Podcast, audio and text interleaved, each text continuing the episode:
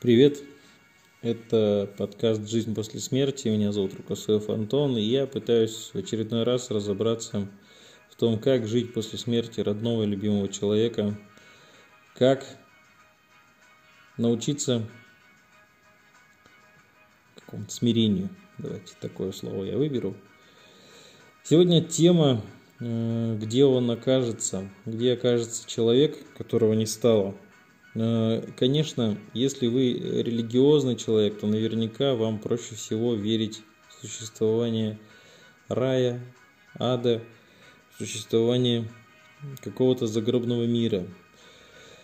Однако я э, хочу рассмотреть такой нерелигиозный подход, а какой-то, знаете, э, социально-бытовой, тот, о котором наверняка многие из вас слышали.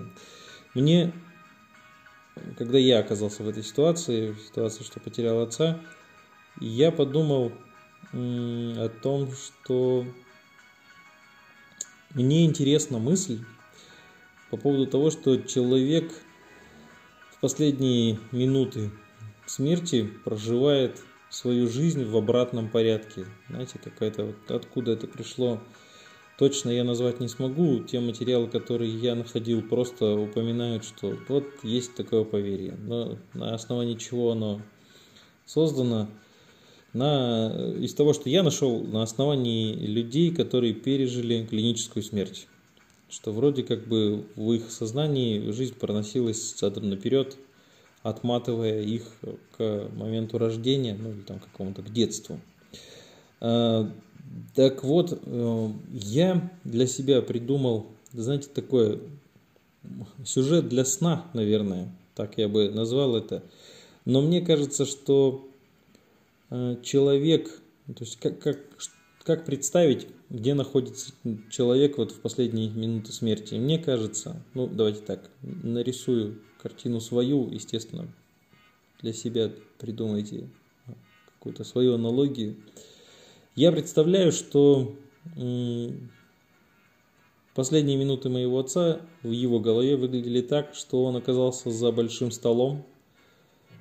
Он не был любителем застолий, но ну таких прям он не выпивал совсем. И, но, но он любил именно вот собираться э, с друзьями, он очень классно любил готовить, у него был фирменное блюдо паштет такой печеночный.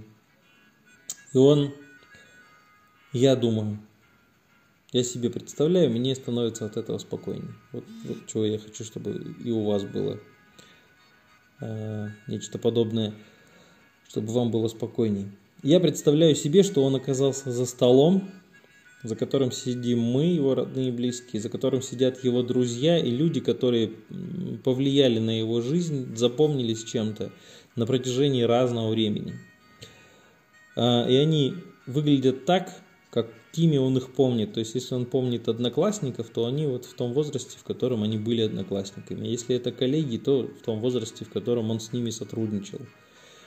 Мне кажется, что загробный мир, он должен выглядеть именно вот таким скоплением интересных, добрых, приятных моментов, которые произошли с человеком за всю его жизнь. Почему я ну, так навязываю эту идею? Потому что есть некие подтверждения в религии, да, когда, э, например, э, викинги да, представляли, что Вальгала, да, загробный мир, выглядит как некий пир. Пир, э, за которым собираются легендарные герои. А кто определяет легендарность героев? Естественно, предки, ну, то есть родители, деды они говорили о том, что воевали с таким-то конунгом, с таким-то человеком. То есть это не совсем уж прям какие-то дальние герои. Это вот люди, которые там старше тебя на 100 лет максимум. А скорее всего ты еще кого-то из них застал. То есть ты представляешь, что ты будешь сидеть за одним столом с теми, кого ты в принципе знаешь, помнишь и любил.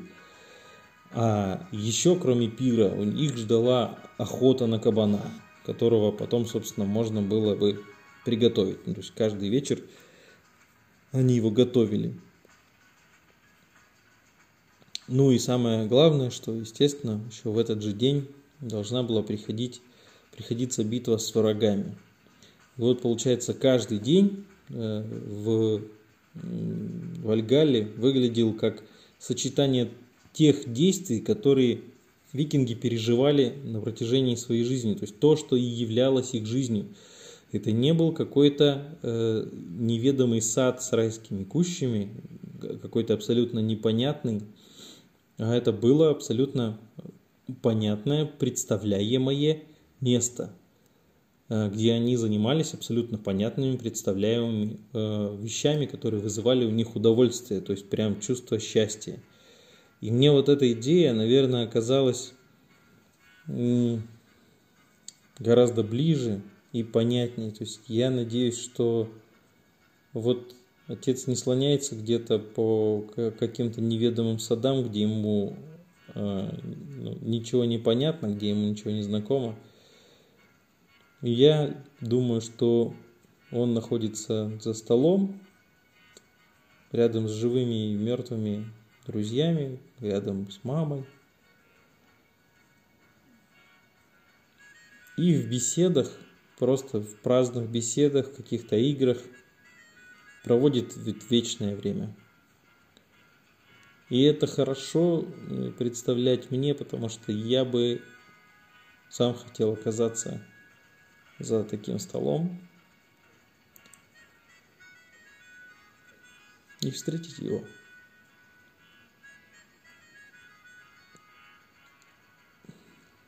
Я не знаю, насколько вам будет полезно это представление, но когда я читаю описание мифологического рая или загробного мира, там, который мы изучали на уроках истории, то это всегда какая-то отстраненная, что ли, от жизни теория – а мне кажется, что гораздо лучше, когда человек находится в комфортных, понятных условиях, где ему просто тепло и хорошо и уютно. А рядом окружают родные и близкие. Поэтому завершаю я эту запись традиционным обращением «Берегите родных и близких, пусть они будут рядом как можно дольше». Пока.